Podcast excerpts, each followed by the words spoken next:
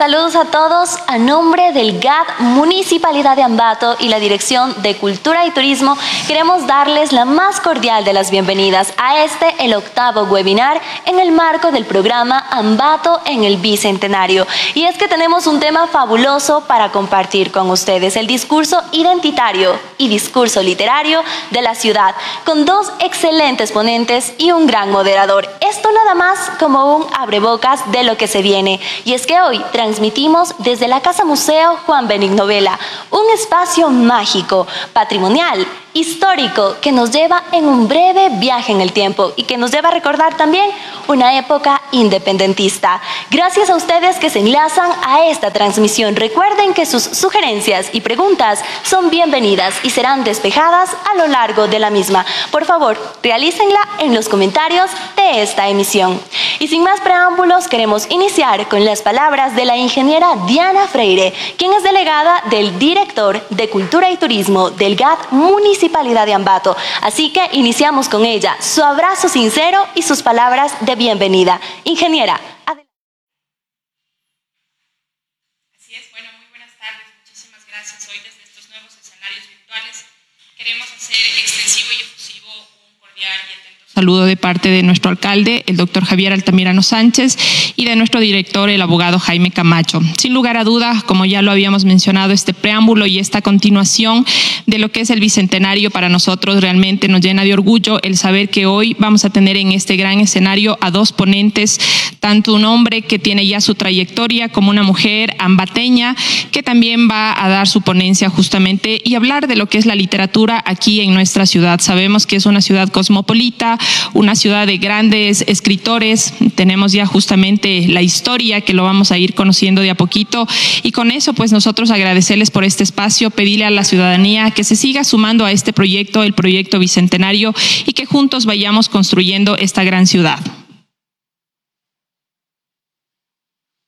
Muchísimas gracias, ingeniera. Y es así, en esta tarde, en esta velada mágica, estaremos compartiendo literatura, poesía, letras. Y es por eso que es tiempo de traer a la mesa a uno de estos grandes, Jorge Enrique Adum, con su poesía. Pasadología, unos versos que estaremos presentando para ustedes en esta tarde. Y esta poesía dice así, a contrapelo, a contramano, contra la corriente, a contracorazón y contra olvido a contragolpe del ocido, sobreviviendo a contracónyuge, a contradestino y contra los gobiernos, que son todo lo absurdo del destino, a contralucidez y a contralógica, a contrageografía, porque era contra pasaportes, dictadores, continentes, y contra la costumbre, que es aún peor que nuestros dictadores, contra tú y tus tengo miedo, contra yo y mi certeza al revés contra nosotros mismos, o sea, contra todo. ¿Y todo para qué? Con estos versos entonces iniciamos esta mágica velada y es que tenemos dos grandes ponentes. Se trata del licenciado Edgar Castellanos, escritor y periodista reconocido de nuestra ciudad, y la abogada Cristina Pombosa, escritora. De la mano de un gran moderador es que se trata de un amigo y un excelente profesional. Fernando Cerón, sociólogo y director de la Casa de la Cultura Benjamín Carrión, núcleo de Tunguragua, a quienes damos paso estarán interviniendo con el tema Discurso Identitario y Discurso Literario de Ambato. Sin más preámbulos, menos palabras y más acción. Vamos con nuestros ponentes. Fernando, el tiempo es tuyo. Muy buenas tardes con todos. Un agradecimiento especial al proyecto Bicentenario, a la Municipalidad de Ambato, por generar e impulsar estos diálogos en torno a la memoria de los 200 años de independencia de la ciudad y además hacerlo con un tema que es tan importante porque seguramente es en las palabras y en las letras donde podemos escarbar y encontrar esto, ¿no? ¿Quiénes somos? ¿A dónde le apuntamos?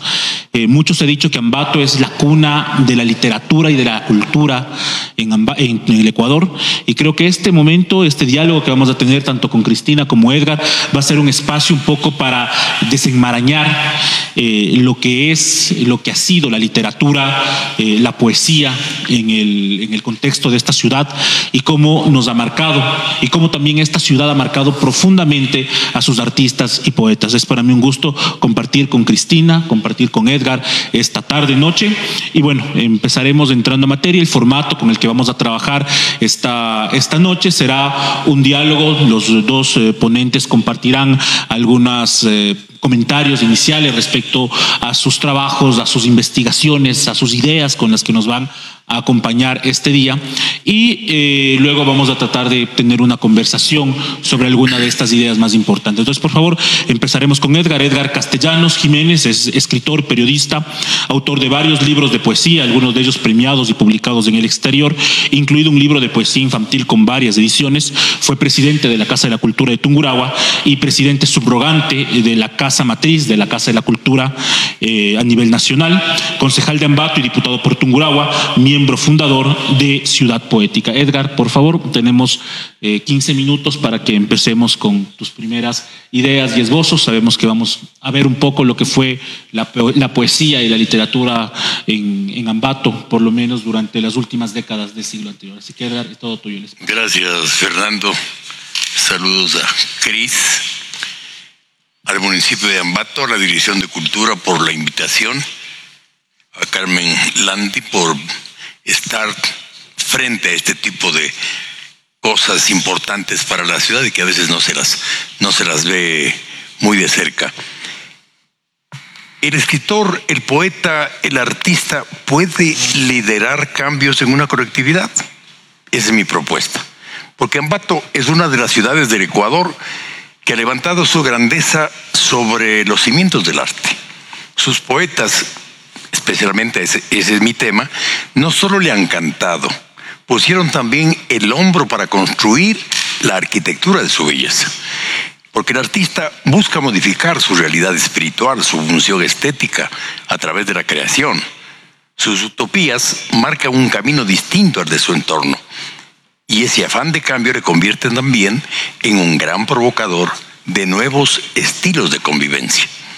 Desde la nueva estructura política del Ecuador y la provincia, voces como las de Mera, Montalvo, Martínez, Pedro Fermín Ceballos, Juan Benigno Vela, empezaron a girar alrededor del terruño procurando difundir y ampliar en sus ensayos y poemas la magnificencia de una tierra cuyo campo se abría al esplendor de las flores, de las frutas, y su producción empezaba a reconocer el país seducidos por la importancia del desarrollo de su sector, pusieron parte de su vida al servicio del bien común, desde distintas posiciones como funcionarios públicos.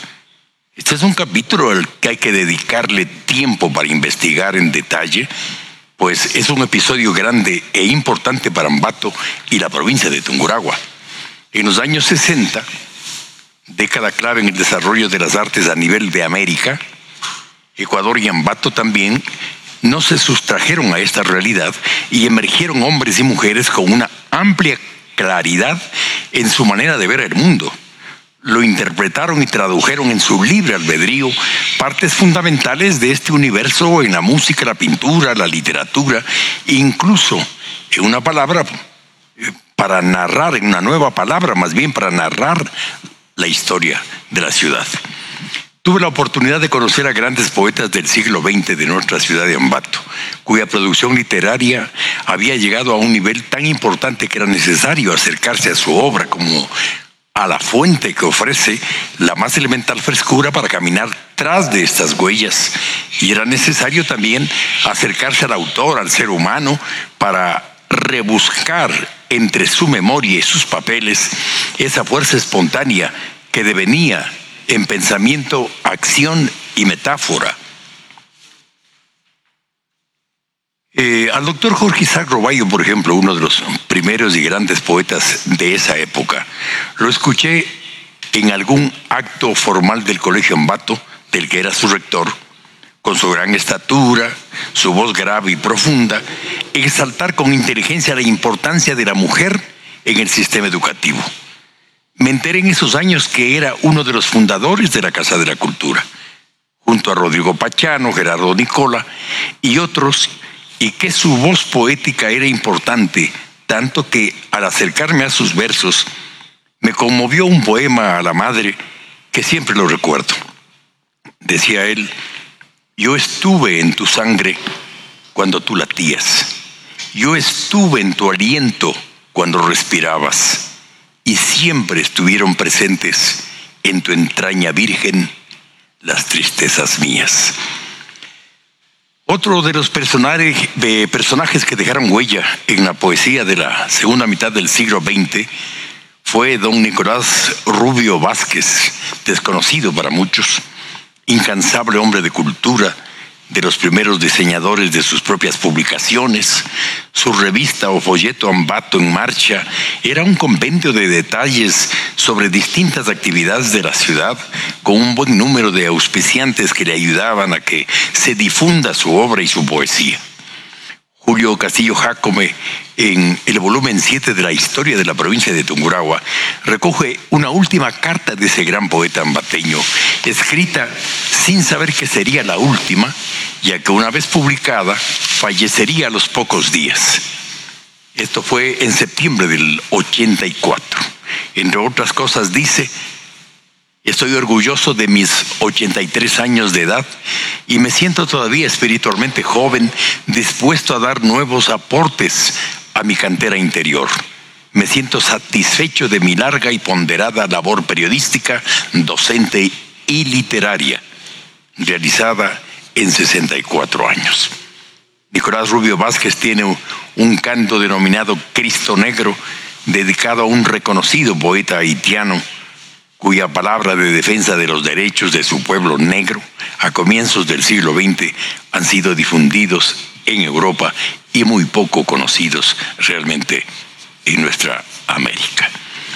Quiero nombrar a Rodrigo Pachano Lalama, de quien Mario Cobo Barona, otro gran poeta, dijera que era el poeta mayor de Ambato. Fue un eminente hombre público que se destacó por su gran apoyo al quehacer cultural de la ciudad y a su desarrollo en general. Fue alcalde, prefecto de Tungurahua, legislador, rector del Colegio Bolívar, presidente de la Casa de la Cultura por varias ocasiones y uno de los fundadores, y a la que le ayudó para que tuviera su primera casa propia, donde ahora es el edificio del Consejo Provincial de Tungurahua. Cada intervención suya era una cátedra sobre la producción espiritual y estética. De esta generación de extraordinarios poetas también pude conocer y acercarme con respeto y admiración a ese enorme poeta de la tierra, Pablo Valareso Moncayo, cuya voz sacudió grandes espacios para exaltar con personalidad a la tierra, a sus héroes, a la ternura periodista de Fuste, director de la Casa de Montalvo, investigador, director de la Biblioteca Nacional y polemista como Montalvo, a quien lo admiró, lo estudió y lo difundió con obra y pensamiento, realmente con una extrema y extraordinaria dedicación. En su poema Juan Montalvo resaltamos esta primera estrofa que magnifica la egregia personalidad del cosmopolita, y luce su palabra poética. Pablo Valareso dice, presta huracán tu grito para su nombre ardiente, tu altura cordillera para su talla inmensa, tu resplandor relámpago para su altiva frente, que aún desde el sarcófago diríase que piensa. Admiré mucho también la presencia poética de Alfonso Barrera Valverde. Me acerqué a sus versos, aunque muy pocas veces pude conversar con él, pues su vida de diplomático lo mantuvo alejado de la tierra.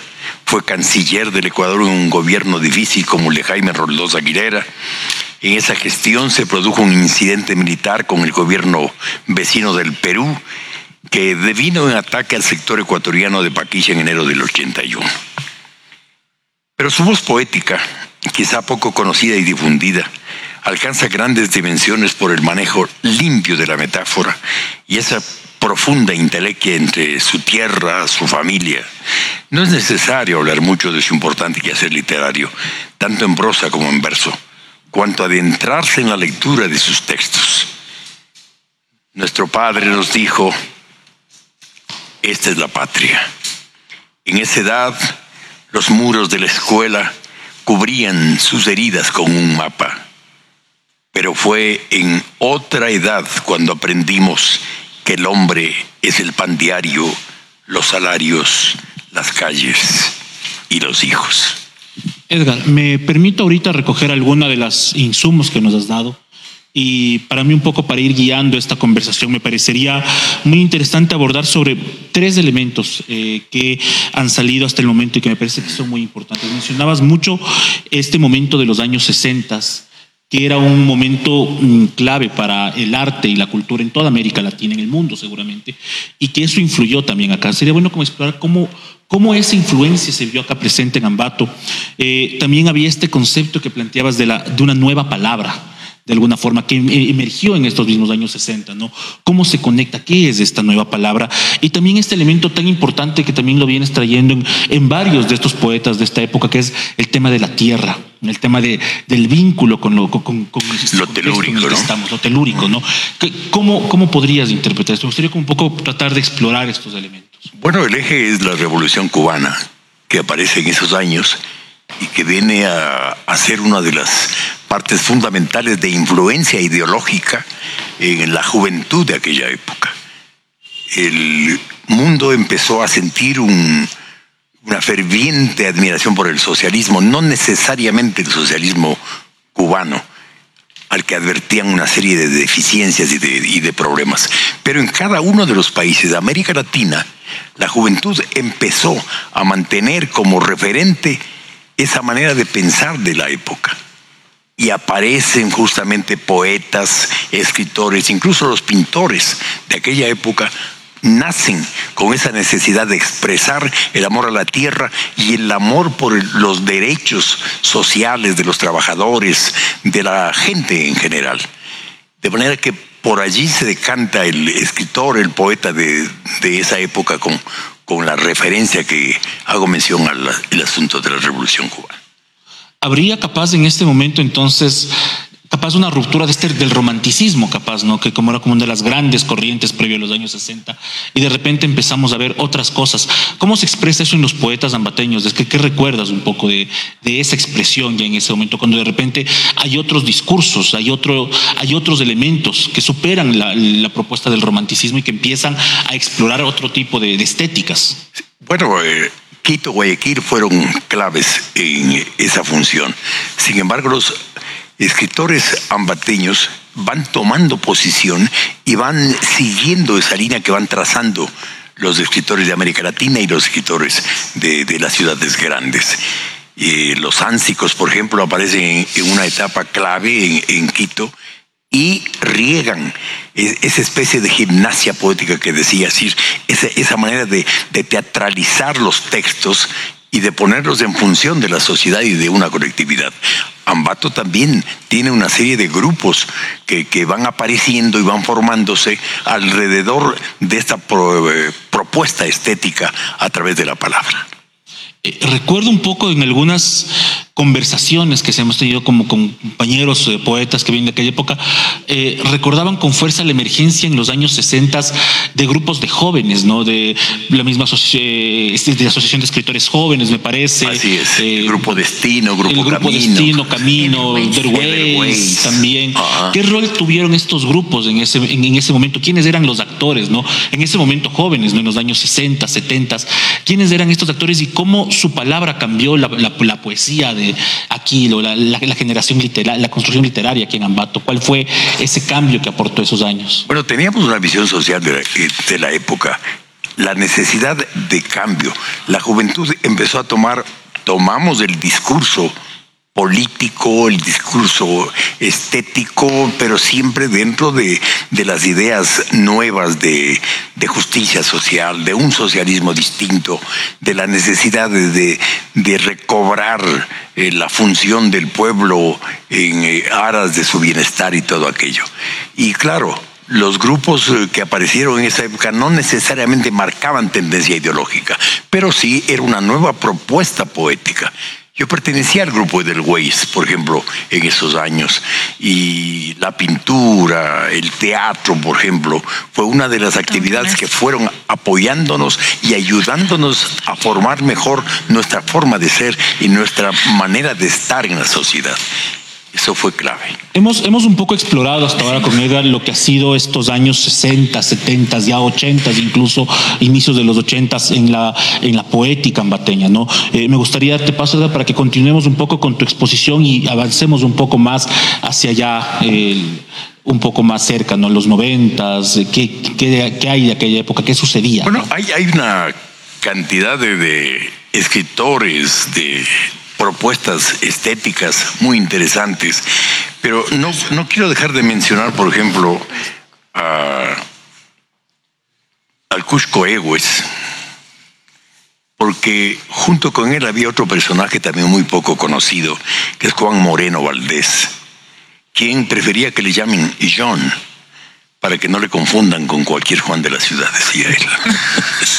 Eh, era su ironía por su cercanía, Gustavo Egues Villacres, el autor de Ambato Tierra de Flores, en una casa cercana a la avenida Ceballos y Montalvo, se reunían a decantar romanceros y licores con tanta propiedad y sabiduría que de allí salíamos con alguna experticia y mucha sed, ya que la bohemia era generosa y jamás se calmaba.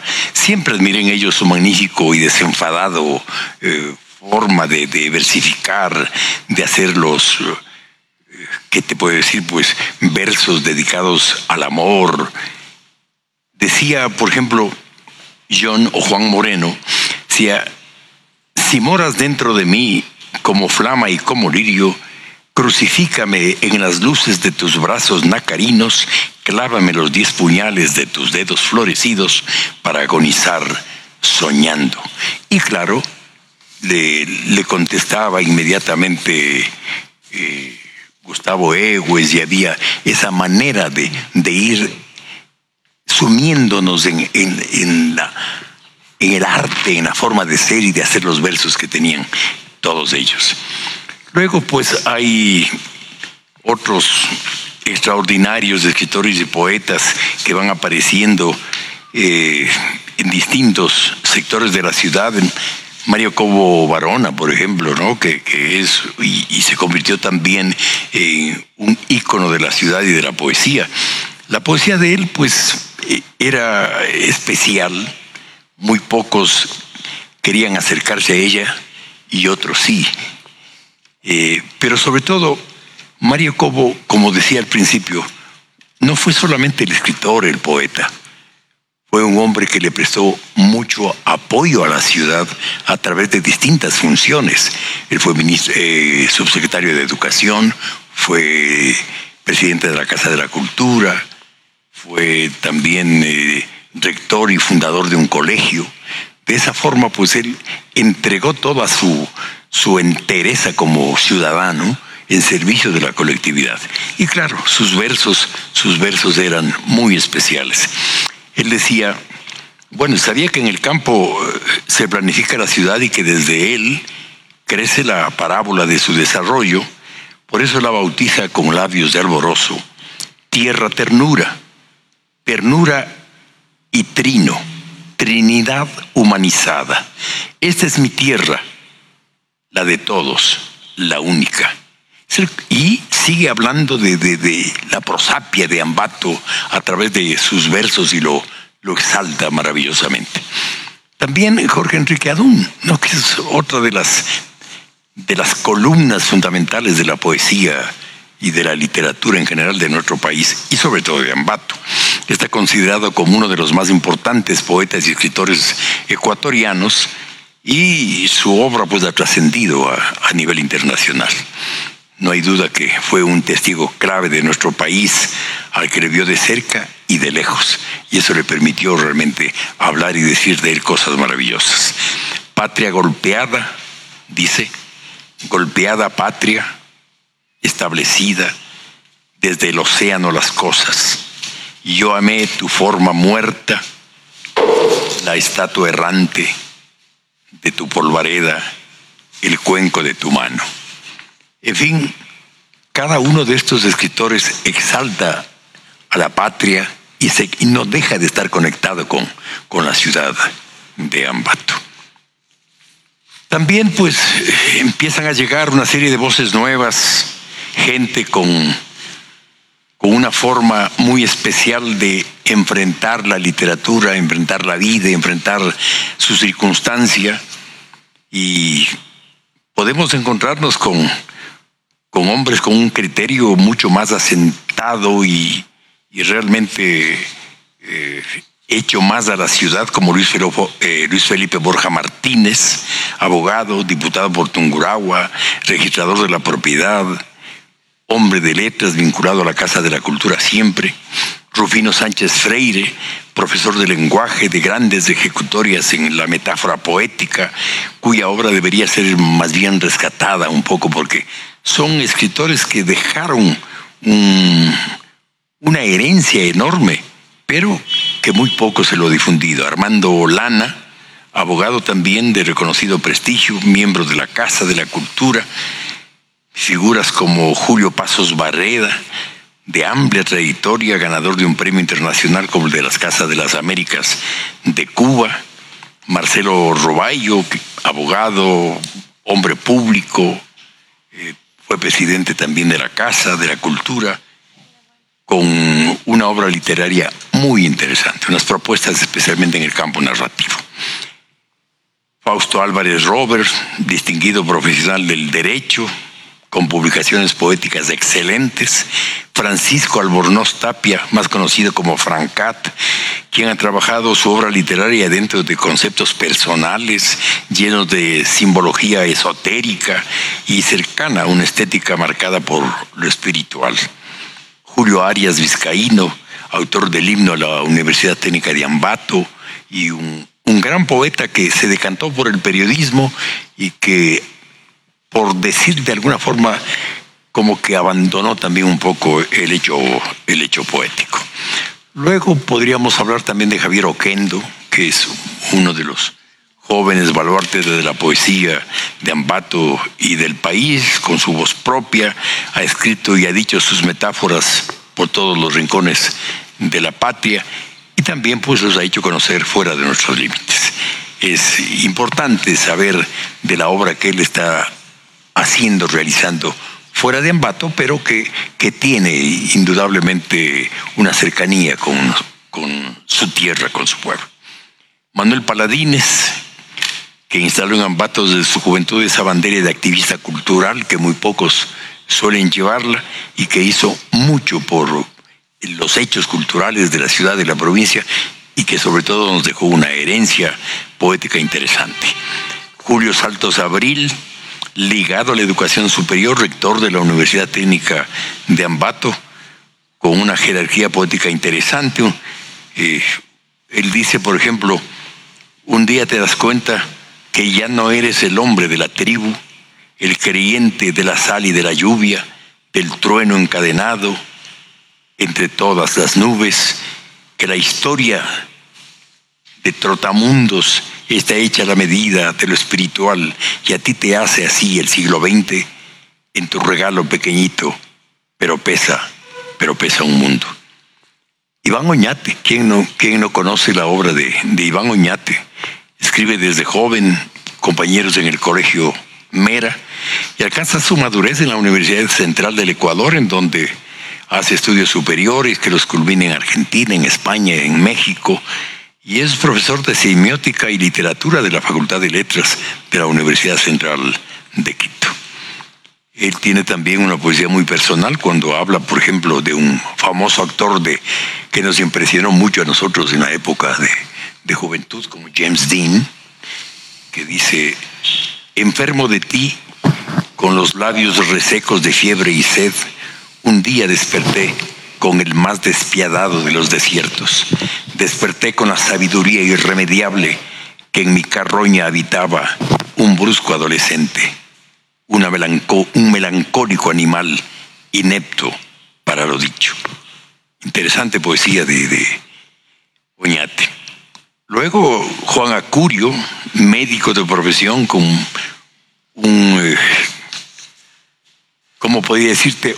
Una inclinación especial por amar y decir todo lo que sabe de la tierra y sus experiencias personales como profesional de la medicina a través de la, de la poética y a través de, de su discurso literario.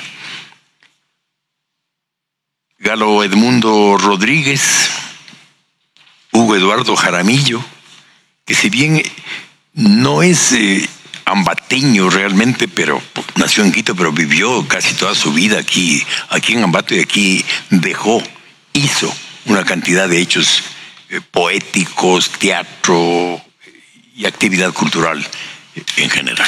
Podemos ver en este resumen, Edgar, o en este pequeño punteo, porque seguramente hay un montón de nombres que, que, faltan y que a la memoria mismo faltarán, dos elementos que a mí me llaman la atención. El uno estaba en torno a tu propuesta, Edgar, el tema de la relación del el hombre público, eh, el hombre que, que asume espacios frente a la, a la, a la, a la sociedad y, y, este espacio de introspectivo. Por un lado tienes la presencia pública, la palabra, el, la dirección política, y por otra parte, esta introspección, ese verse hacia adentro y desde ahí escribir. Es, es interesante ver este, muchos de estos personajes en esta doble, doble faceta, ¿no? lo público y lo privado a través de su poesía. Y por otro lado, también me llama mucho la atención que algunos de los, que por otro lado, muchos de los nombres que señalas son nombres que se hicieron aquí en Ambato, pero que no se quedaron acá, que, que salieron. Algunos de los, seguramente los más representativos, eh, Jorge Enrique Adún, Iván Oñate, eh, entre otros, que se hicieron acá pero fueron, fueron del mundo, Javier Oquendo mismo, ¿no? que han salido a explorar por el mundo con su poesía y su trabajo artístico. ¿Cómo entenderías estos, estos dos elementos? El primero, esta relación del hombre público y lo privado, y el otro, esta importante salida de nuestros poetas hacia afuera. Esta es la estructura sociopolítica, económica del Ecuador en general, sociocultural sobre todo en donde hay polos de desarrollo que se advierten y que son los que realmente toman la, o son la égida de, del desarrollo de las actividades. Y la provincia se va quedando siempre atrás. La provincia un poco te asfixia, te, te, convierte en, hombre, eh, como, puede, como puede decir un capitalino, en un chagra cuya trascendencia, por más que te esfuerces, viene a ser minimizada por el capitalino o por el guayaquileño, por el de las grandes ciudades. Si es que no sales de la tierra, y por eso es que las universidades, había que ir a las universidades fuera de la ciudad, hasta cuando Ambato se convierte realmente, se fortalece con el conocimiento a través de las universidades es de que crece más la ciudad, crece su gente, se ve el mundo de otra manera y los escritores también empiezan a fortalecer su palabra, los artistas en general. El pintor, por sobre todas las cosas, en Ambato, en Tunguragua, son eh, eh, los que desarrollan y levantan la bandera de su arte, de su creatividad a través del país. Y, eso es, son fenómenos que todos hemos advertido a lo largo Y el otro elemento que te consultaba, el tema de el hombre público, el político, el activista, el, el, y por el otro lado, este acto muy personal, muy interno, que es la escritura de poesía. ¿Cómo, ¿Cómo comprender esto? Mira, justamente me había preocupado de esto porque encuentro que la mayoría de los poetas han cumplido una función social y una función política a lo largo de su, de su vida pero lo hacen con una ética y estética que viene a tener relación con lo que dicen en su obra. No son hombres que han sido conflictivos ni han conflictuado a nadie, sino todo lo contrario, que han conseguido y han logrado que las instituciones en las que ellos han servido se hayan desarrollado de mejor manera y han servido al país pues de distintos puntos a cabalidad, con rectitud, con honestidad, con, con sacrificio, por decir de alguna manera, porque esa ha sido su manera de ser. Es decir, para mí el hecho poético es como que ayuda al, al ser humano a ser una mejor persona. Eso. Eh, ¿Algo más que falte de exponer, Edgar, sobre tu bueno, si es que, trabajo? Para sí, sí tengo tiempo. Unos pocos minutitos más tenemos. Tengo, tengo, una serie, una cantidad de, no sé si hay otra oportunidad para hablar o no ya, porque las mujeres se me están quedando. Casi, Podríamos volver a hablar sobre el tema de las mujeres. En, al, al, final vamos ya. a hacer un diálogo Entonces, sobre quiero hablar, por ejemplo, de, de, de, Pedro Reino, que a más de historiador es un gran poeta, un conocedor de, de su ancestro y su obra literaria en la historia y su obra poética la va encadenando también a través de lo telúrico y de esos sentimientos fundamentales del amor a la tierra que, habíamos hablado. Existe otro parecido a, Pedro Reino que es Flavio López, vinculado a su profesión del campo y también en el mundo literario está vinculado a lo, a lo rural, ¿no es cierto? Luego Nelson Silva, doctor en lengua, literatura, Mario Estrella es un poeta que rearmó su visión de amor sobre las cosas, poeta autodidáctico, que son muy pocos los que, o, quizás haya muchos más allá que, que los desconozco. Eh, Abelardo Oliva, eh, que nos enseñó la técnica de escribir versos y colgarlos en el parque. Tuvimos una experiencia muy interesante con, con él. Ya no está en el país, no sé ni siquiera dónde está, admirador de Quasimodo, el famoso poeta italiano. Entonces, eh, todas esas características de los escritores han ido dejando una huella, eh, una huella especial. Jaime López Cobo, que ha vivido mucho tiempo en el extranjero, pero que su vida poética pues ha ido entregándolo poco a poco aquí en la ciudad de Ambato. Fernando Garcés Molineros, otro de los chicos quizás desconocidos, fallecido en una etapa en la que su juventud empezaba a entregar lo mejor de su calidez poética. La poesía de Fernando a mí realmente me, conmovió porque lo conocí desde muy niño, por su sinceridad, por la enorme ternura en la que eh, se sustentan las imágenes, por la limpieza con la que se desplaza por distintos paisajes y momentos descriptivos. Tiene un aire lorquiano, por decirlo de alguna manera, dice, tus ojos de clara espada no están conmigo. Tus ojos de libre vuelo se te han huido. Caramba que el tiempo pasa, que pasa, pasa. Tus ojos tras las rejillas de frío hierro, tus ojos, ojillos, ojos, lloran los míos. Muy, me, se me se me hace, ¿no? Leer a los de la generación del 27, de la que era Lorca uno de los principales. Luego tenemos ya una camada de, escritores, de poetas que van apareciendo con, con, mucha fuerza, como Juan Camilo Escobar, Juan Wilson Reyes Salinas, de alguien que me estoy olvidando, eh, Fabián Núñez Vaquero, por ejemplo, que es un hombre con unas inquietudes sociales importantísimas un iconoclasta que toma el toro por los cuernos y desmadeja la palabra por donde lo puede doler al mundo, ¿no? Eh, ensayista, tallerista, con gran dosis de amor propio y desenfado. Dice Garo Fernando Vega de él que Fabián es un fracasado por estar del lado de los nadie, o sea, del lado de los perdedores, lado nuestro, porque somos mayoría, contrariamente a lo que alguien creería. Vamos, eh, parece que tenemos una pregunta que viene desde el público dirigida a Edgar y entonces por favor pasaríamos con Patti, por favor, para la pregunta.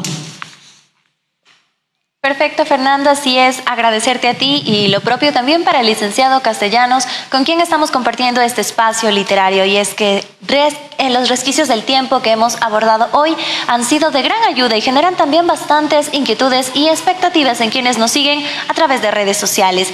Queremos ratificar el saludo y las felicitaciones a ustedes a través de Vladimir Quinatoa, Diego Luzuriaga, Majo Pacheco y otros más que siguen esta transmisión. Y por supuesto los estudiantes de la unidad educativa Génesis, quienes están pendientes y desde ellos viene la siguiente pregunta, estimado Fernando, dice lo siguiente. La producción literaria, ¿qué apoyo tiene desde las instituciones? Me parece que esta pregunta sería bueno que la vamos a responder al final, no la va a quedar pendiente porque habíamos un poco conversado con los compañeros y que es un tema que nos gustaría abordarlo en un diálogo ya con tanto con Cristina como Cris. Eh, vamos a agradecer a Edgar eh, por sus aportes. Regresamos un poco luego para completar algunas de las conversaciones, un poco la conversación y vamos a darle paso eh, a Cristina. Cristina Pombosa, Manobandes, abogada, escritora, gestora cultural. En el 2011 fue representante del Ecuador en el encuentro de jóvenes escritores Jorge Enrique Adún, realizado por la Feria Internacional del Libro en la ciudad de Quito. En el 2012 fue el tercer lugar en el tercer concurso nacional de poesía inédita Ojos que no ven, corazón que siente, realizado en Quito. Es miembro de la sección de literatura de la Casa de la Cultura eh, Ecuatoriana Benjamín Carrillo, núcleo de Tunguragua. Ha participado como actriz en la obra Monólogos de la Vagina, presentada en Ambato. Desde el 2012 ha participado en varios recitales poéticos y encuentros nacionales e internacionales de poesía. Es además cofundadora y participante en la iniciativa de mediación lectora Vente Cuento un Cuento, conductora de los programas radiales de cultura y literatura de cerca y de memoria Casa Adentro y Surrealismo al Aire Libre. Actualmente es vocal del directorio de la Casa de la Cultura Núcleo de Tunguragua, eh, presidenta de la Corporación de Desarrollo Cultural JOPA. Entre otras, eh, entre sus obras están La Casa del Ártico, eh, Ciudad Poética, Antología 2019 y Brujería, además de ser una gran amiga. Cris, por favor, empezamos con tu con tu exposición.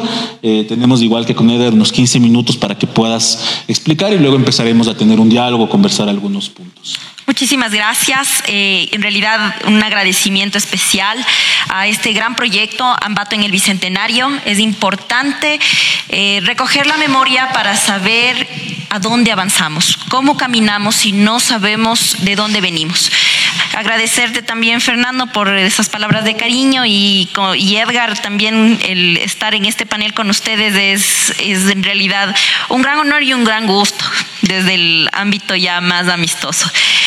Quiero yo empezar mi, mi disertación eh, explicando eh, las perspectivas de la literatura en Ambato. Y para esto yo sí creo que es importante también hablar de números.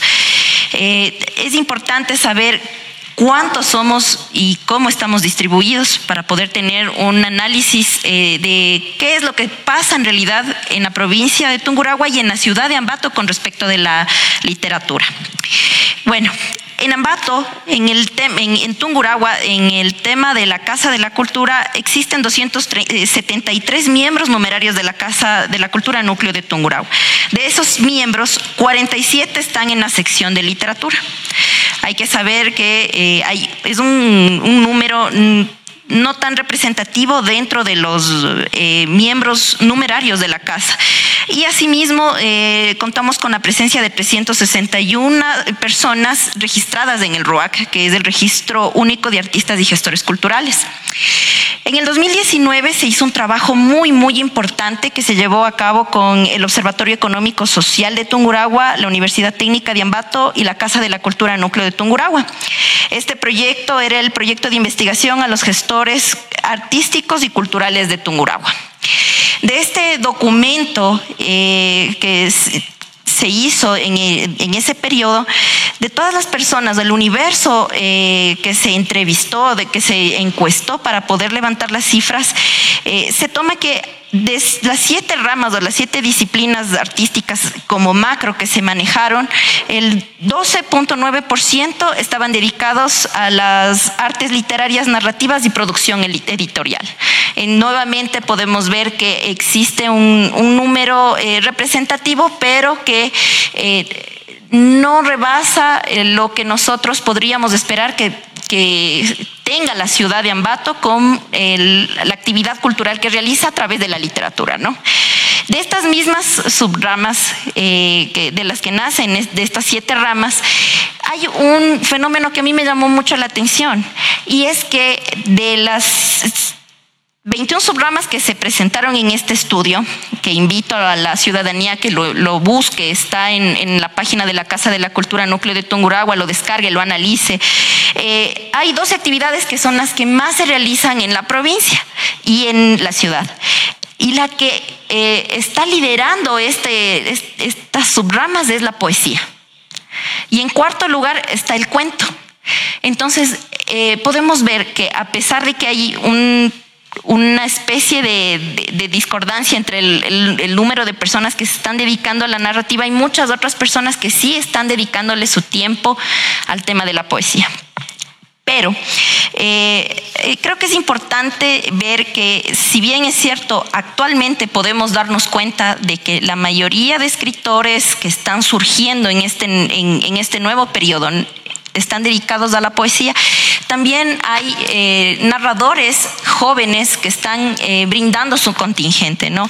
Eh, y que siguen un legado, ¿no? Todo es todo texto responde a un texto anterior y eso es un tema que vamos a seguir profundizando con, los compañeros también panelistas y ya se hablaba de Pedro Reino, se habló de, Jorge Lozada, que creo que son de los narradores eh, que, han, que han marcado, pero que pertenecen no a la, generación actual, sino más bien que están cimentados. De hecho, han logrado posicionar sus textos en cadenas eh, de libros, eh, cosas que todavía la gente joven que está escribiendo, los noveles de escritores o los nuevos narradores, no han logrado mucho, no han logrado tener esa presencia en, librerías, masificar su producción literaria y bueno, eso también vamos a investigar por qué es.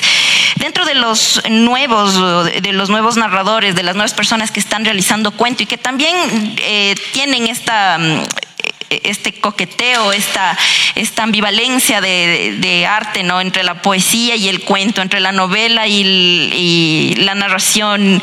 Eh, tenemos a Alex Arias, a Lenin Real, a Carlos Jaramillo, que son personas que están, están empezando. Cristina Buenaño, que es una mujer narradora, ella publicó su libro el año pasado y son todos muy jóvenes. Entonces sabemos que eh, a pesar de que el, boom de la ciudad se ha dado en el tema de la poesía, los narradores aún están eh, en un desarrollo constante y bueno, y han logrado también abrirse espacios en, lo, nacional, en lo local, eh, con sus propias voces, que es lo importante eh, y que nos identifica a los escritores que venimos ya de esta nueva, de, este nuevo siglo, de esta nueva era, es el poder encontrar una voz poética propia o una voz narrativa propia. Ya aterrizando un poco más en el tema de la poesía, es importante y, es un fenómeno interesante saber que actualmente la poesía en Ambato se mueve mucho a través de los colectivos. Los colectivos culturales, los colectivos literarios han logrado dinamizar el quehacer poético, el quehacer literario de la ciudad. ¿Cómo se han movido los poetas si no en, durante esta última década, década, si no es a través de los colectivos? Dentro de estos mismos colectivos se han generado diversos proyectos eh, de literatura y de poesía como tal. Tenemos eh, publicaciones desde los colectivos, tenemos programas de radio que han salido de los colectivos, talleres literarios, encuentros de poesía, recitales poéticos, todo desde la autogestión. Entonces, eh, vemos que la gente, las personas que están en la gestión cultural, en el quehacer poético, en el quehacer literario, ya no están esperando esa ayuda o esa subvención. Si bien es cierto, sí se, golpea las puertas, se pide el apoyo, se, busca formas, pero ya no se depende, ya, ya no se depende de la institución que me, avale o me diga, bueno, usted va a hacer esto y nosotros vamos a respaldar el trabajo que hace. No, se, hay un tomar en sí la responsabilidad de la circulación de los productos, de realizar eventos y a través de eso masificar.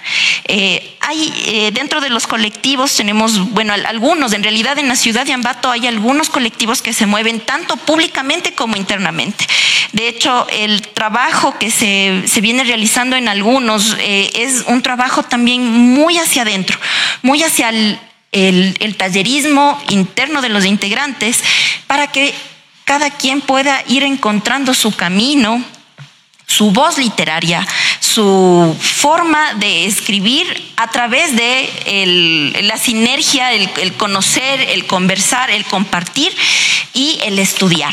Porque cómo escribimos si no estudiamos. Necesitamos estudiar, necesitamos una formación, que es algo de lo que también eh, vamos a conversar. Y bueno, de alguna manera han tratado los colectivos de suplir esta necesidad eh, dentro de ellos mismos con el hacer estos talleres, estos trabajos en grupo. Eh, de revisión, de edición, de generar nuevas maneras de hacer las cosas. Dentro del, tema de, colectivos también hay una sinergia, hay una sinergia entre eh, los noveles de escritores y escritores que tienen ya una gran trayectoria nacional e internacional. Tal vez esta misma eh, concordancia de tiempos de, entre lo nuevo y, lo maduro ha hecho que se hayan eh, vuelto más fuertes ciertos colectivos poéticos que tienen ya una gran presencia en el centro del país y, están empezando también a salir a otras latitudes porque hay una convergencia, una nueva manera de, alimentarnos, ¿no? de, alimentarse entre la, experiencia del escritor que ya tiene sus, eh, publicaciones, ya tiene su experiencia y el novel escritor que está cargado de nuevas ideas, cargado de esa pasión poética, de esa, ese deseo literario de seguir escribiendo y, y confluir. Encontrar nuevas voces, nuevos caminos. Esto de alguna manera nos, eh, me parece, Cris, es, es importante traerlo y lo señalas ahora, cómo de alguna manera existe una sinergia en el tema de la poesía local. Eh, es, es, es, interesante, por ejemplo, plantear, eh, Edgar hacía una exploración más detallada, por ejemplo, desde los años 60 hasta acá, con muchos escritores reconocidos, con muchos escritores que tienen un nivel de visibilización. Y además se siente, ¿no? De alguna manera es algo que eh, se está evidenciando en los últimos años. Hay un hay una explosión de la poesía en, Ambato. Siento que es, un tema que ha suscitado en los últimos cinco años, que empieza a haber mucha organización y muchos jóvenes que están escribiendo. ¿Cómo ha sido ese espacio de, sinergia? Entiendo igual Edgar, que tiene ya una trayectoria larguísima y que además Edgar no podía anotarse en sus mismas anotaciones, pero seguramente es una de las voces imprescindibles de la, de la poesía ambateña de las últimas décadas han estado en estos espacios, ¿no? Ustedes se han juntado en los espacios colectivos. ¿Cómo ha sido eso? ¿Cómo, cómo se puede vincular esta trayectoria, estos, estos, nombres ya importantes de relevancia con muchas publicaciones y cómo se conjugan con escritores nobles que, aún no tienen publicaciones, que aún están buscando su propio camino mm, artístico? Hay, un tema importante que me parece a mí que hay que exaltar y es el deseo de hacer arte por el arte. Claro, el arte debería ser, debe ser eh, reconocido, ya lo hablaremos en, las conclusiones que tengo yo de mi, de mi propuesta, pero veo que todas estas personas que tienen esta gran experiencia, estos escritores, estos poetas, estos narradores, no tienen enfado ni, empacho alguno en compartir su experiencia, en, dar tiempo a estos noveles de escritores para poder continuar. De hecho, muchos eh, continúan insistiendo en el deber escribir de, las personas. Una de las personas que, por ejemplo, ya hablando de un poco de mujeres también, es la Toya, la Toya Tobar, Victoria Tobar, siempre nos dice, cada vez que se encuentra con alguna escritora o algún escritor joven, dice, ya, es el tiempo del cambio generacional, es el tiempo de ustedes. Nosotros ya hemos escrito, hemos compartido y queremos seguirlo haciendo, pero ya les toca. Es decir, hay esta, este deseo de los escritores de experiencia de que se formen estas nuevas voces, de que se moldeen, de que se eh, maduren estas voces, porque tenemos también muchos, um, tenemos también muchas personas que son entusiastas de las, de las letras. Yo los denomino así. Eh, porque nosotros eh, debemos estudiar muchísimo para llegar a querer ser un poeta o ser un escritor, si no el camino lo dirá y, y el público que nos lee será quien nos dé el calificativo, pero mientras tanto somos eternos entusiastas de las letras, ¿no? Entusiasmo por las letras, eso me, genera una reflexión muy, muy importante ahí, eh, se lo recomiendo a quien lo desee buscar, hay un texto justo que se llama eh, eh, Entusiasmo de Rita Segato, es una filósofa española, y ella dice que la condena de los artistas es el entusiasmo. Porque ahí, ahí, ahí radica la falta de pago a nuestro trabajo. Exactamente. En todo caso, Cris, eh, continuemos. Eh, eh, entramos ya a la segunda parte de la exposición contigo. Tenemos alrededor de unos 10 minutos más para poder explorar un poco tu propuesta. Así que, Cris, te escuchamos. Bueno, como empecé a hablar un poco de las mujeres, voy a topar el tema ligeramente porque sé que vamos a ahondar en este tema conjuntamente con Edgar. Y la situación es que las mujeres actualmente encontramos nuestra voz desde el empoderamiento. Ya no se hace literatura, muy poco se escribe desde el amor como única fuente de la inspiración femenina. Ya no. Las mujeres eh, han tomado la batuta de no solamente de su voz poética, sino también del quehacer, ¿no? Y esto lo tenemos que agradecer a las personas que han ido abriendo el camino, Blanca Martínez, la misma Toya, eh, grandes escritoras que nos, nos han ayudado a abrir un poco el camino y que también fueron eh, increpadas, también fueron censuradas en su momento, pero que ahora nos permiten a las mujeres hablar y decir las cosas tal y como nosotras las vemos y sentimos y eh, hablar también desde otros espacios, desde otras formas de ver, de sentir, dejando a un lado la colonización de la mente y del cuerpo de la mujer, desde el pensamiento y también desde las letras. Ahí tenemos grandes, tenemos unas eh, escritoras eh, bellísimas en su literatura, en la manera en la que escriben, como Alicia Pérez, Camila Valle, Gaviota Heredia, que son estas nuevas voces poéticas que van marcando un ritmo talante en el, quehacer literario. Otro de los temas que me gustaría topar un poco es eh, algo de lo que ya se habló y es un poco de la fuga de escritores, ¿no? Hay, un fenómeno que se da en la ciudad y es que la mayoría o muchos de los escritores que se logran dar a conocer internacionalmente y, nacionalmente de una manera más masificada han salido de Ambato. Eh, como ya lo había hablado Edguitar, por ejemplo, Iván Oñate, eh, tenemos a René Gordillo, Juan José Rodinás, eh, Javier Roquendo, ellos ganadores de premios internacionales de poesía y, de los primeros premios. Estamos hablando de gente que está haciendo poesía, de que está haciendo literatura en serio, pero que no está en la ciudad. Entonces, allí, allí ocurre algo, y esto no se da solamente en las letras, ¿no? También lo tenemos en, las, otras, en, las otras ramas artísticas y culturales, que tenemos una fuga de, artistas de Kiriambato, y se debe a que de alguna manera nosotros estamos atrapados en, en, una visión de los, de los grandes escritores eh, de, la, de la ciudad eh, y seguimos en una especie de de círculo del siglo XIX. Entonces, también lo vamos a tapar eh, más adelante porque es un tema muy importante que creo que debemos hablar y eh, quiero concluir eh, dándoles ciertos puntos que yo creo que son importantes. Son cuatro para el poder desarrollar o cómo podríamos desarrollar de mejor manera el tema cultural en la ciudad. Y la primera es la capacitación. Necesitamos escritores y estos nuevos escritores, tanto en la narrativa como en la poesía, que estén capacitados.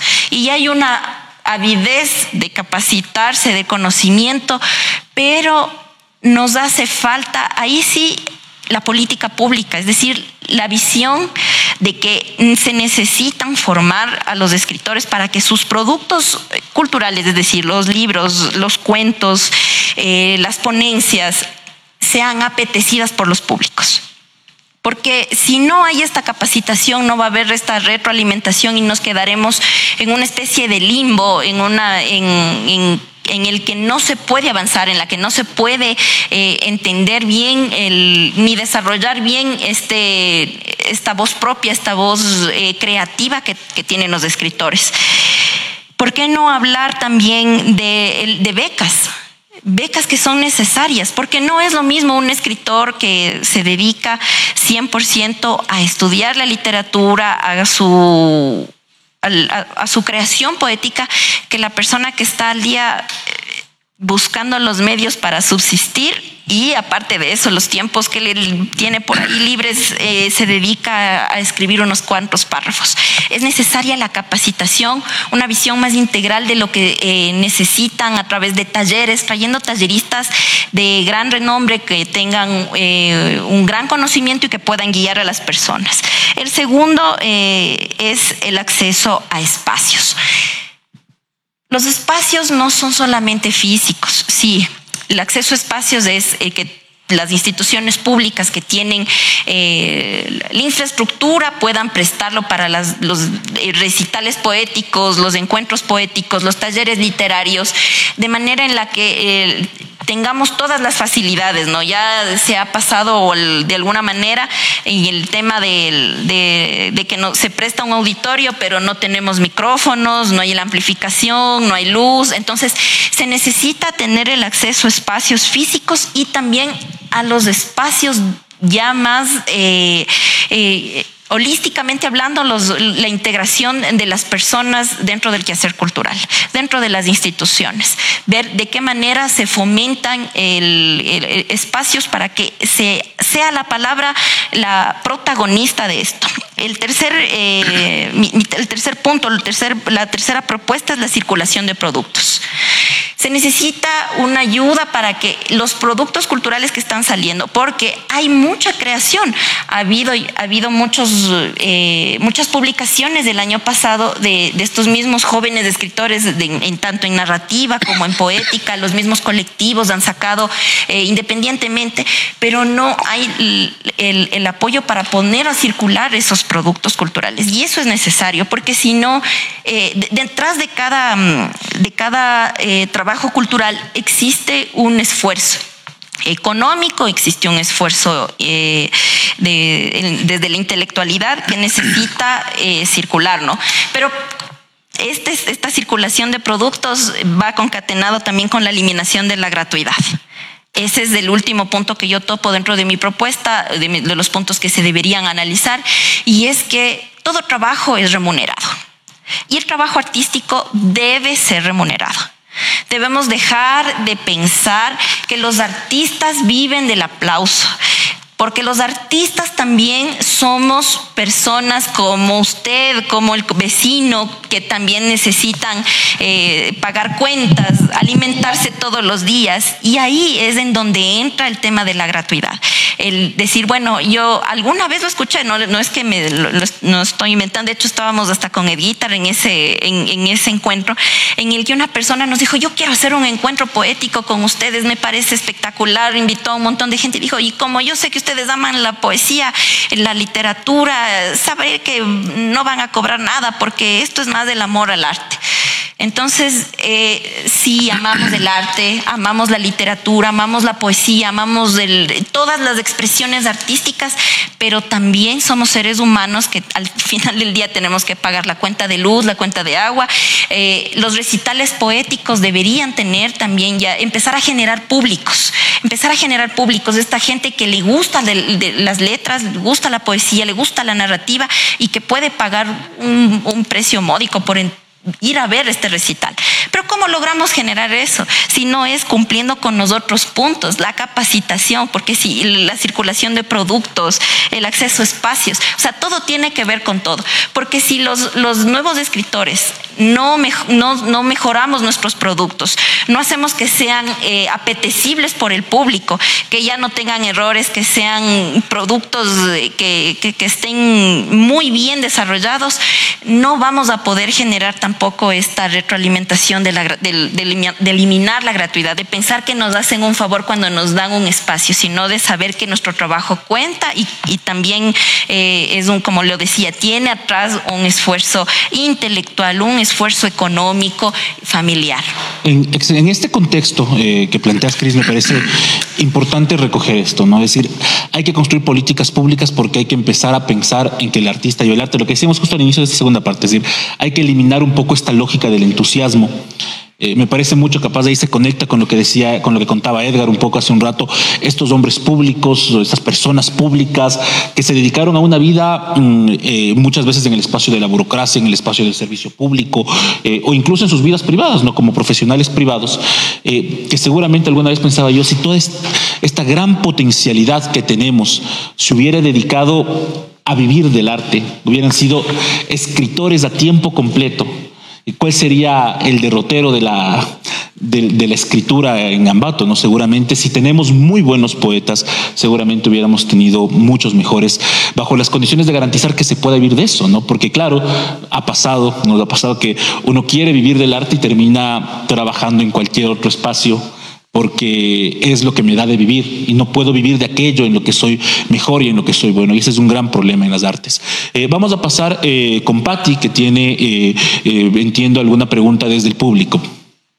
Muchísimas gracias Fernando. Así es, es que la policromía de las palabras que comparte hoy una voz femenina también en este espacio han hecho eco en quienes nos siguen a través de las redes sociales. Queremos enviar un cordial y un fraterno saludo a Diego Mantilla, Alejo Villasís, Lorena Cepeda, Carito Escobar y muchos más que se siguen sumando a esta transmisión. Y del público vienen algunas preguntas, muchas también orientadas hacia la era digital, en la que tiene que ver bastante la poesía en redes sociales, donde se han abierto también múltiples espacios, mi estimada Cristina, y es hacia esto donde se orienta una de las primeras preguntas sobre cómo ve usted el futuro de la poesía en esta era digital.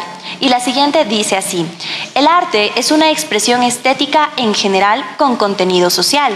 ¿Hacia dónde se está dirigiendo la literatura y la poesía en nuestra ciudad? Adelante con la respuesta. Bueno, sí, eh, es verdad, el, arte eh, tiene un gran contenido social y reflexionado de una manera estética, como lo ha dicho la persona que ha comentado.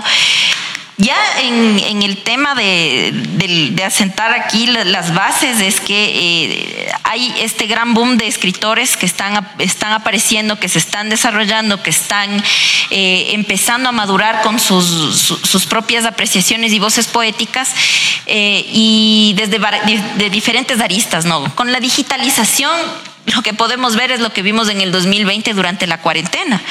Esa fue una gran muestra de lo que, de lo que podemos generar y de lo que podemos esperar, de, no solamente de la literatura, sino de todas las artes, y es la presentación a través de estos espacios. Ustedes ahora están viendo esta misma entrevista por un medio eh, digital, eh, mediante eh, las cámaras que estamos ahorita en vivo grabando. De la misma manera hubo un boom de personas que empezaron a hacer recitales poéticos. Nosotros mismos fuimos invitados a un montón de recitales nacionales e internacionales a través de la, de la, de la era digital que estamos viviendo ahora con mucha más fuerza que en otras épocas.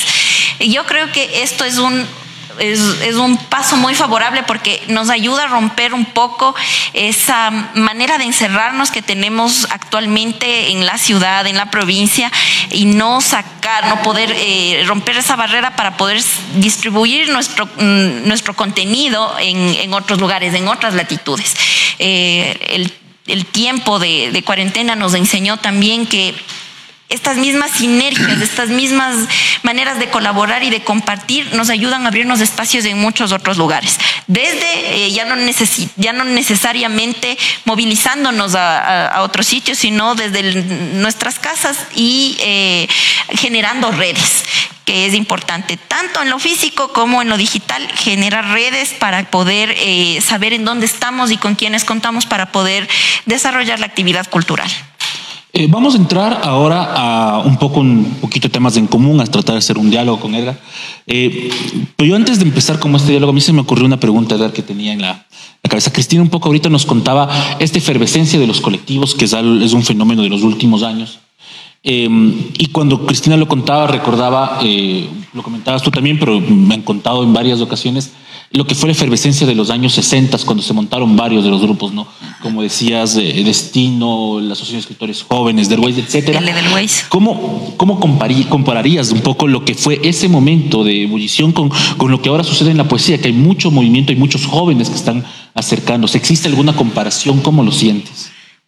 Sí, eh, realmente el aparecimiento de los colectivos poéticos es el que ha permitido acercarnos y conocer que hay otras personas, otros escritores, otra, eh, gente con el, mismo no solo entusiasmo, sino talento para escribir. Lo que sucede es que, no había las posibilidades de enfrentar lecturas con gente que, no te vaya a causar problemas destrozando tu, manera de ser y de escribir, ¿no es cierto? Precisamente estos colectivos nos han permitido conocer a mucha gente con, con talento. Y, a mí se me quedaban en el papel nombres como el de Mauricio Moreno, Guido Vaca, eh, Juan Camilo Escobar y otros eh, jóvenes. Hay gente que, que te has visto en algunas publicaciones, Juan Wilson Reyes, eh, hablábamos de David Cobo, en fin, Mauricio Calle, Marcelo Mantilla, en fin, hay cantidad de nombres que vas descubriendo a través de estos grupos en donde se publica o aparecen o dicen los, eh, los nuevos talentos de la poesía. Y como decía Cris, esto del incentivo y de la creación de las becas para la gente joven es fundamental. Esto ya se lo hizo mucho en Europa hace, hace algunos años, la creación de las becas para posturas por una beca. No es que te dan porque pides solamente, sino que postulas, tienes tus méritos y te ganas un año de un sueldo mensual para que tú escribas un libro, produzcas un libro X al año. Entonces, eso permite y ayuda enormemente para que hay estos incentivos del al talento sobre, sobre todas las cosas. Y, se parece mucho, desde luego, al, al, asunto de los, de los 60, con el aparecimiento de los colectivos ahora, ¿no? Pero que hay una dinámica mucho mayor ahora, porque se deja la participación de toda la gente que asiste a los encuentros poéticos. Antes eran grupos más cerrados. Más cerrados, así es. Cris, eh, nos quedaba un tema pendiente que querías empezar a abordar, pero que es un tema mm, para nosotros clave, ¿no? Que es el tema de las mujeres. Eh, parecería que en la gran historia de la, de la, de la poesía tungurahuense los nombres de las mujeres no están tan presentes. ¿Qué, eh, ¿Qué, reflexiones tienes tú? ¿Cuáles son esos nombres que a ti te suenan con más fuerza? ¿Y cuál es el rol de la, de, la mujer en la poesía?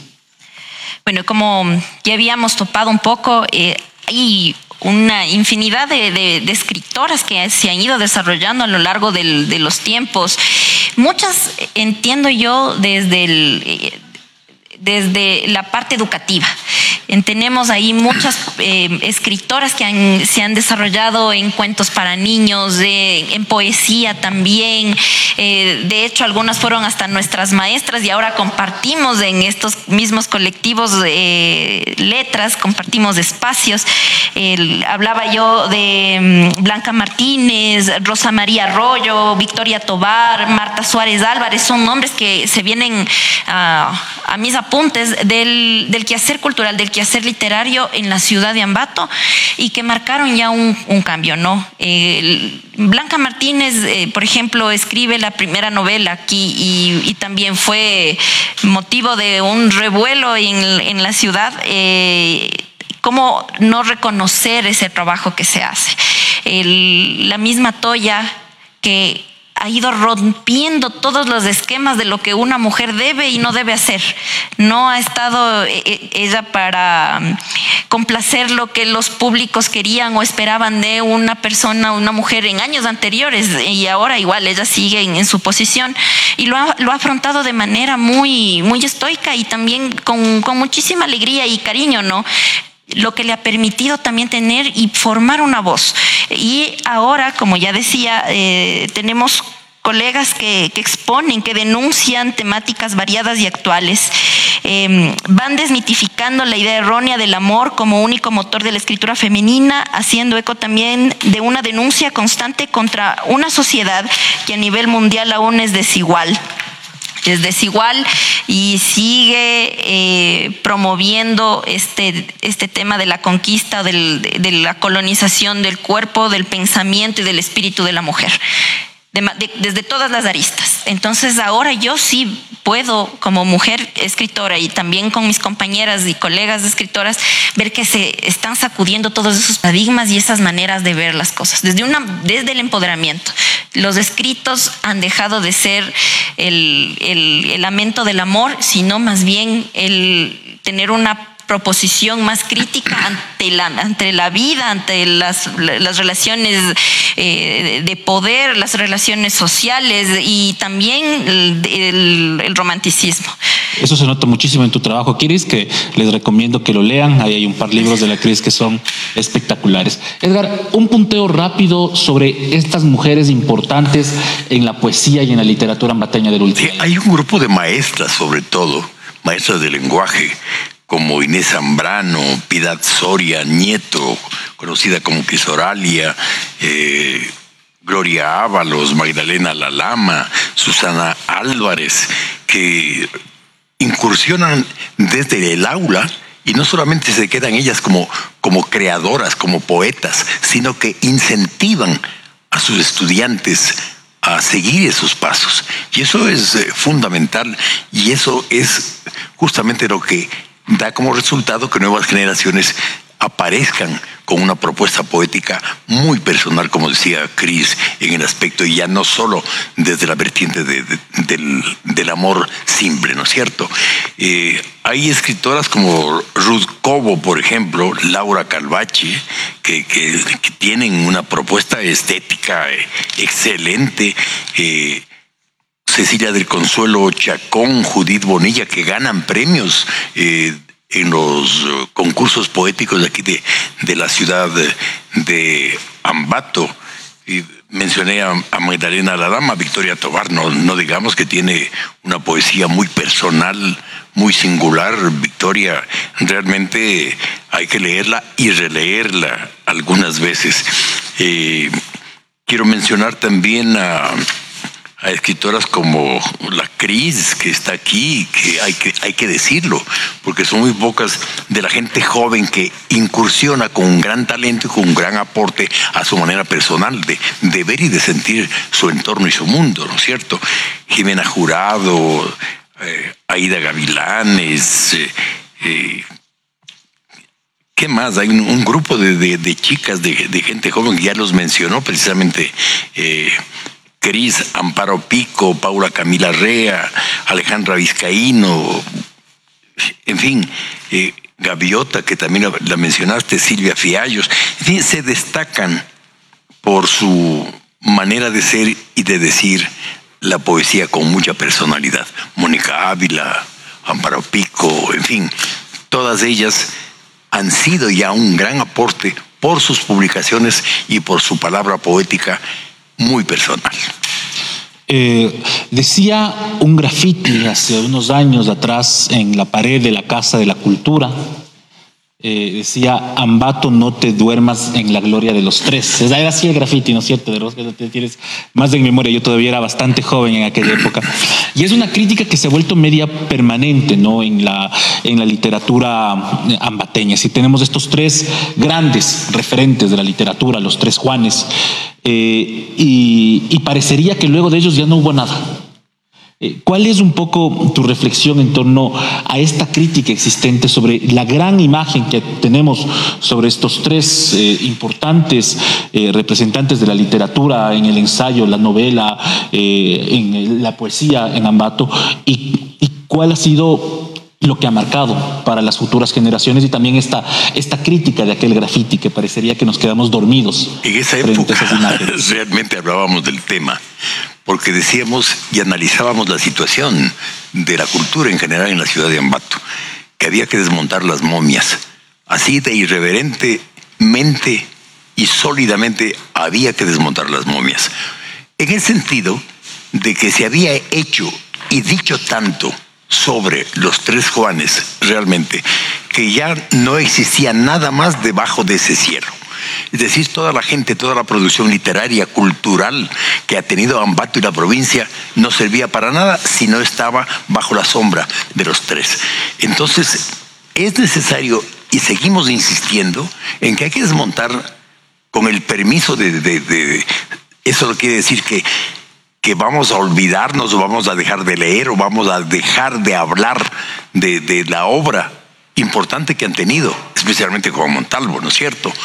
Pero hay una corriente cultural en la ciudad de Ambato, en la provincia de Tungurahua, poderosa, con mucha gente que ha escrito, que ha dicho, que ha actuado. Habíamos mencionado a, Rodrigo Pachano, a Mario Cobo, a, Barrera Valverde, a Pablo Valareso, gente que, que hizo y que tiene una gran estatura estética dentro de su quehacer literario.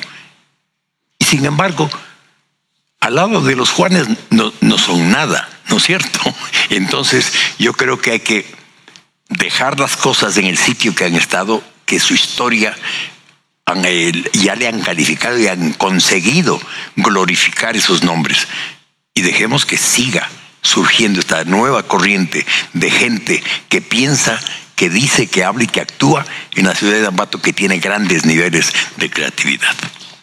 Cris, eh, eh, ¿Cómo romper este domo que parecería que han construido, que han configurado los tres grandes nombres de la literatura eh, ambateña y cómo romperlo para que otras voces también se hagan presentes? Voces que han sido gigantescas, eh, reconocidas. Entonces, justo una de mis preguntas hace no muchos, por ejemplo, ¿qué pasa con un nombre, por ejemplo, como Juan José Rodinás, que es eh, un ambateño que acaba de ganar hace un año atrás el premio Casa de las Américas, el premio más importante para la literatura en Latinoamérica? y que aquí en Ambato es absolutamente desconocido y que es joven, ¿no? Juan José está por debajo de los 40 años. ¿Cómo rompemos este domo que nos cubre, que son los tres Juanes? Sí, justamente es uno de los puntos que topo dentro del, del, ensayo que, que preparé para esto y es a la sombra de los tres Juanes nos hemos quedado. Y hemos y de las entrevistas que realizaba también mucho de estos de, este tema de la fuga de escritores que había comentado coincidían en que estas tres grandes figuras han logrado de alguna manera eclipsar todo lo que, lo que en Ambato se ha realizado y tenemos que tomar en cuenta de que son figuras que estuvieron presentes en el siglo XIX. Ha pasado ya un siglo y más y nosotros seguimos durmiéndonos ahí. Eh, generando lo que habíamos conversado antes de, la reunión, una especie de domo en la ciudad de Ambato, en la que nada, ni no entra nada, ni sale nada de la ciudad de Ambato. Los únicos que han podido lograr eh, eh, trascender un poco a nivel nacional e internacional, evidentemente han tenido que cambiar su residencia, irse a otras ciudades, a otras latitudes, para estudiar, para desarrollarse. ¿Y de qué manera hacemos esto? Primero, desmitificando. Hay que hacer un trabajo y esto no quiere decir, como ya lo decía Edgar, dejar de leerlos. Ni, ni, dejar de recordarlos, ni quererlos como lo que son grandes figuras o lo que fueron grandes figuras, pero sí el poder utilizar todo ese aparataje institucional que tenemos, porque no solamente es un tema del, imaginario colectivo, porque en eh, Ambato, en cualquier parte del, Ecuador es tierra de los tres Juanes, de aquí en mismo Ambato es tierra de los tres Juanes y más allá de eso no ha existido nadie más que ha, logrado darle calor. Recuerdo yo hace, hace 10 años, había gente que ni siquiera sabía quién era Jorge Enrique Adón que fue secretario de Neruda, que estudió, estuvo en París, que estuvo con Galeano, con todos, con Benedetti, con los grandes escritores de Latinoamérica y la gente no sabía quién era porque se ha centrado en, estos tres grandes que fueron grandes, que les agradecemos porque nos han enseñado este mismo, esta misma criticidad. Yo estoy segura de que si Montalvo estuviera aquí también criticaría la misma manera en la que se ha ido manejando la literatura en la ciudad, de por qué no seguir rompiendo este tipo de paradigmas. Y eh, el, romper, esto es lo que les decía, el aparataje institucional. Tenemos casas, tenemos infraestructura dentro de, los, desde los gas, desde, los, eh, desde las instituciones, desde todo lo que tiene que ver con el sistema de cultura dentro de la ciudad. Que, que sigue tratando solamente esto, el tema de los tres Juanes. Eh, solo la cátedra Montalvina. Nos quedamos ahí. No existió más, no existía, no, no hay un apoyo, no hay un aporte desde el tema de, por ejemplo, ¿por qué no empezar lo que les decía el primer punto, el, trabajo de talleres? Queremos otro Montalvo, queremos otro Juan Leumera. Queremos unas personas que puedan desarrollar con aún con mayor, como si, eh, si mm, no se han, como que no han transcurrido cambios drásticos en nuestra sociedad durante este siglo. La literatura, al igual que la sociedad, no permanecen estáticas, no son estáticas, avanzan, fluyen, caminan.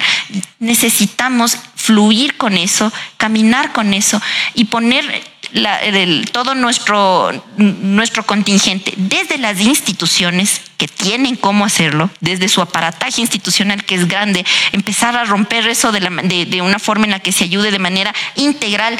Eh, y, bueno, la palabra ayuda no me gusta, sino que se impulse el trabajo de los escritores que están naciendo y que se han desarrollado aquí. Empezar a romper el paradigma desde, desde las mismas escuelas.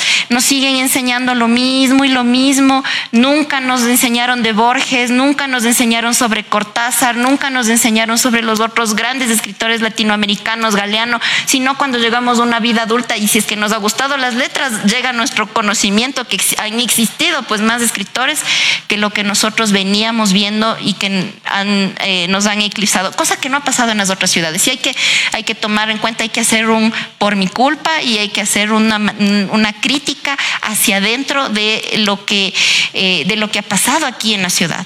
Quito, Guayaquil, Cuenca, no se han quedado en, los escritores antiguos, que también tienen muchos grandes referentes, pero sí han, logrado avanzar. El mismo Benjamín Carrión, el mismo eh, Eliezer Cárdenas, Demetrio Aguilera Malta, Carrera Andrade, son nombres que podemos nombrar que son escritores del siglo XX de otras ciudades que han logrado confluir. Y el mismo Jorge Enrique Adum, que como nadie es profeta en su tierra, aquí hace 10 años casi no le conocían, y en Quito, a nivel latinoamericano, era un gran conocedor, era un gran conocido y un, poeta y escritor muy respetado. Yo, me temería un poco que hoy, 10 años después, tampoco es que Jorge Enrique Adum sea un nombre tan importante en la ciudad.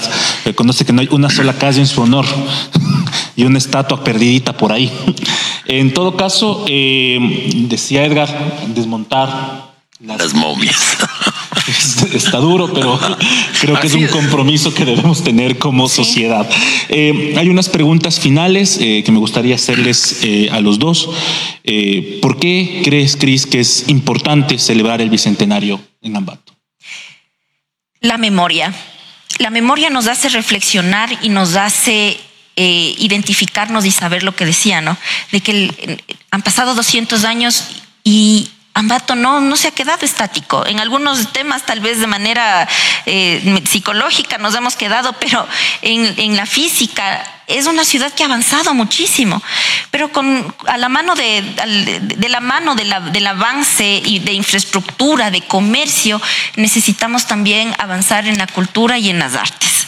Entonces, eh, recordar qué, cómo fue Ambato, cómo ha, ido transcurriendo, hace que podamos tener estos ejercicios críticos de lo que pasa en Ambato, de lo que tenemos que ir cambiando y de lo que, de lo que podemos y sabemos que, vamos a mejorar y que tenemos estas potencialidades.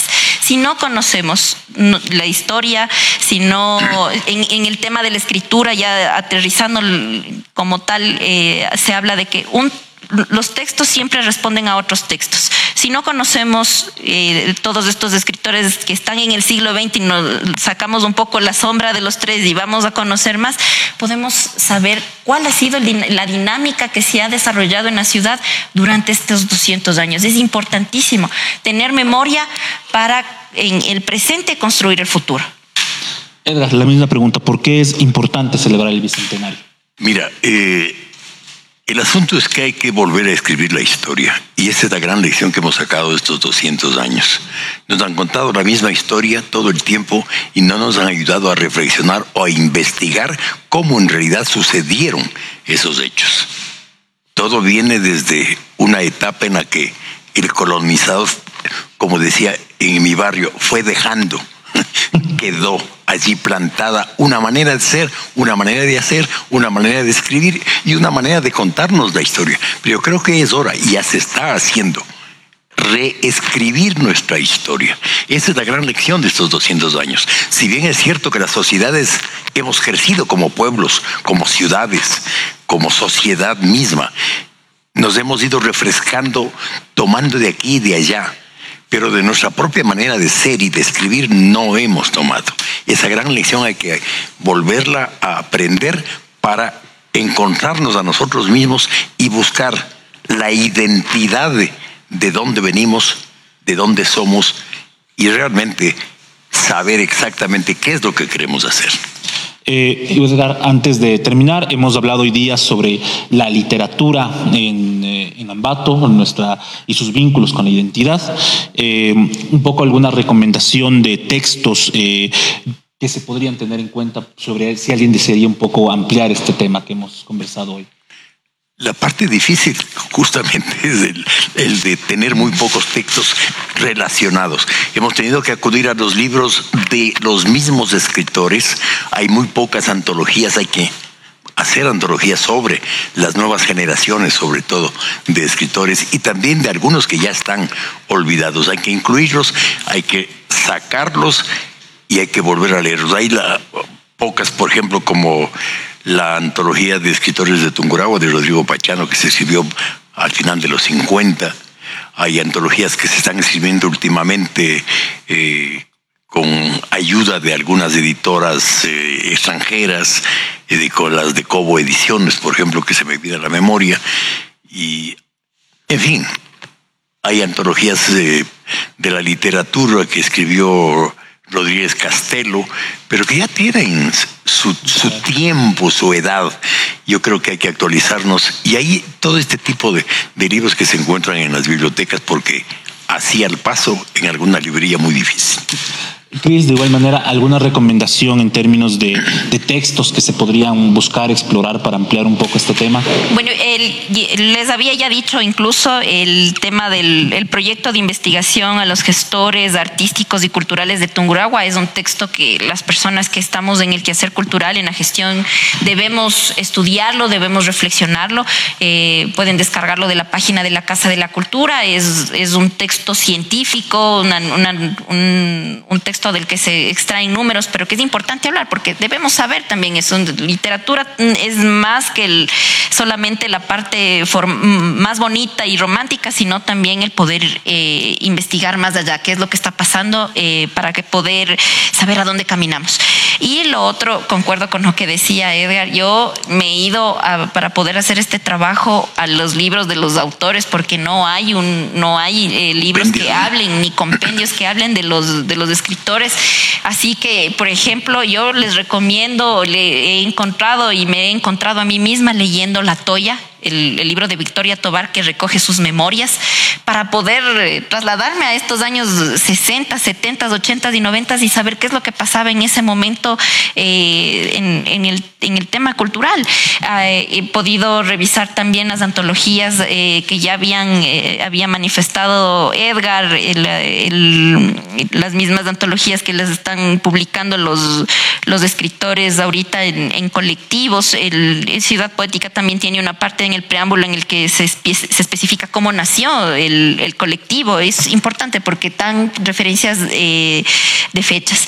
Y eh, por favor, mi, mi, recomendación es que puedan ir ahora, si están con ese bichito de saber quiénes están escribiendo en Ambato, busquen nombres como eh, Javier Roquendo, René Gordillo, Juan José Rodinás, Alicia Pérez, em, todos estos, estos escritores de los que hemos venido hablando, busquen su literatura, es muy rica y son personas que eh, también tienen este deseo de seguir compartiendo con su ciudad, porque conversé, tuve en mi proyecto como no hay textos, porque no, no existe un, un texto que hable de, la, de, la, de, lo contemporáneo, fue más bien el hacer entrevistas, conversar con estos escritores, preguntarles qué es lo que piensan, cómo ven, por qué han sentido de la forma en que han sentido y leer sus escritos. Entonces, entonces, les, les hacemos la invitación a que puedan leer a, estos escritores eh, ambateños y que puedan ir desvelando estos eh, eh, estos pañuelos que tenemos en los ojos de pensar que ya no, no se ha hecho literatura en Ambato o de que no se ha hecho literatura, no ha nacido literatura al nivel que, que, la ciudad requiere. Hay excelente literatura, hay excelente literatura contemporánea Recuerden, la literatura no es estática, la sociedad no es estática, ha cambiado y con eso cambiamos también nosotros y las formas de escribir. Y bueno, yo les recomiendo que le lean a Edgar Castellanos Jiménez, hay un montón de bibliografía de Edgar, y que lean a Cristina Pombosa Manovanda, que tiene unos poemas lindísimos en algunos de sus poemas publicados, y uno que entiendo que está a punto de nacer. Eh, tus palabras de cierre, Cris, por favor. Nuevamente agradecer a la, Dirección de Cultura del municipio, al proyecto Ambato en el Bicentenario, por abrir estos espacios de diálogo, eh, darnos esta libertad para poder escribir más allá del, tema de la poesía. ¿no? Yo escribo poesía y cuento generalmente, pero esto ha significado un reto que, que es muy bonito porque nos ha permitido abrir, abrirles a ustedes como personas que nos están viendo como público lo que nosotros ya hemos venido conversando durante mucho tiempo, las cosas que se necesitan cambiar. Eh, insisto, necesitamos memoria para en el presente construir el futuro. Así que muchísimas gracias a todos y esperamos que sigan apoyando, sigan interesándose en la literatura y en el quehacer artístico de la ciudad, de la provincia de País. Edgar, tus palabras de cierre. Bueno, más de agradecer eh, al GAT municipal y a todos los personeros que han hecho posible esta, esta reunión, a ti, Fernando, por moderar y aguantarnos un poco, a toda la gente la tecnología que están utilizando. Eh, recomendar simplemente a la gente que hay que leer, no solamente para poder escribir bien, sino para entender mejor lo que está sucediendo aquí y en otros lados, hay que leer.